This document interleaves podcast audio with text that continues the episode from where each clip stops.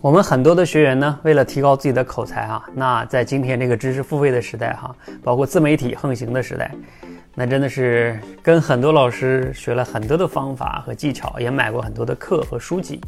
但是为什么他们那些方法没有帮你提高口才呢？原因是什么呢？你反思过吗？真的是你太笨吗？如果真的是你太笨，为什么不仅是你一个人这样呢？你去问一问跟你上课的学员，大部分都没有改变呢。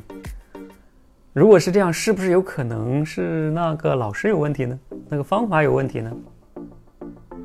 好，这个问题呢可能会让有一些同行们不太高兴哈。但是我今天还讲的原因是，因为总结出的原因不是我总结的，是我们今天晚上的一个学员赵薇同学他总结的。我认为他总结的很精炼，值得给大家去分享一下。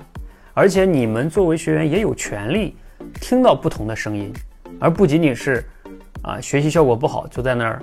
自我怀疑，觉得自己笨，自己天生学不好口才，可能不只是你的原因哦。好，咱们来分析一下，为什么很多博主啊、老师啊哈给你讲的方法，你当时听了之后觉得很好啊，为什么你就没有提高口才呢？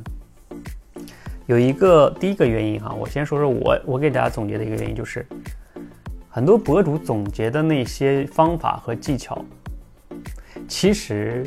他不是为了教会你，他是为了流量，他是为了做爆款，啊，因为做爆款的时候，他讲的那些什么，我们要想要提高表达能力，我们要狠刷什么什么几期综艺啊，我们要刷透这几本书啊，因为很多用户就喜欢这样的标题呀和内容啊，觉得有干货呀，你就会点赞收藏啊，你点赞收藏。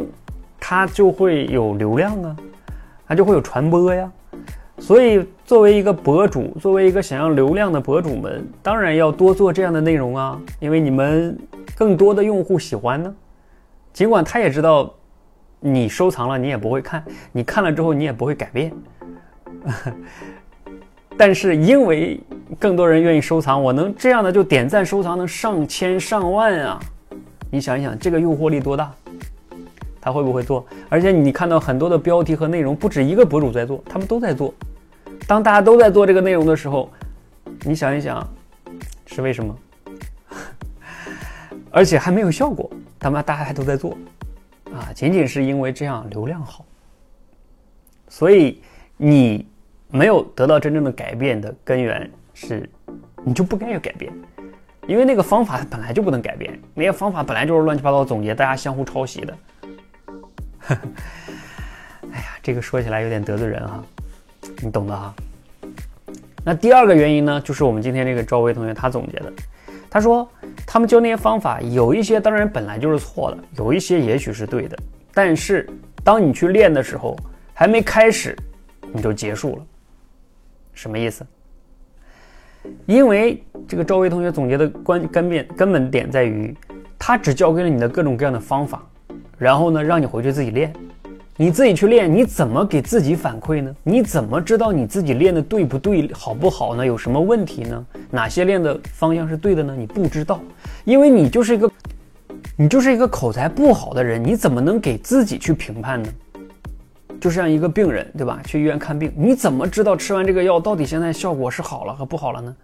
你很难完全自己去判断，你没有这个专业性啊。那你当然就练了几天就不了了之了，嗯，那肯定是这样的，所以大多数人都是这样了。今天学了这个方法，练了几天，啊，也不知道对错，哎，算了，啊，又又又找一种方法，因为这个老师他能给你分享八种方法、二十种方法，但是作为一个我以前讲过，给你分享十六种方法，市面上有一个有一个段子内容就是就是这种了。啊，练口才的什么十六种方法，我以前还批判过这个，就是。就像你去医院看病一样，一个医生说：“嗯，你这个病啊，我给你分享十六种疗法，你敢信吗？你作为医生，你不应该告诉我，现在我这个病到底就当下我应该到底用哪一个疗法？你给我分享十六种方法，我怎么办呢？但是为什么他给你分享十六种方法？还是我前面说的，这样容易点赞收藏量高啊！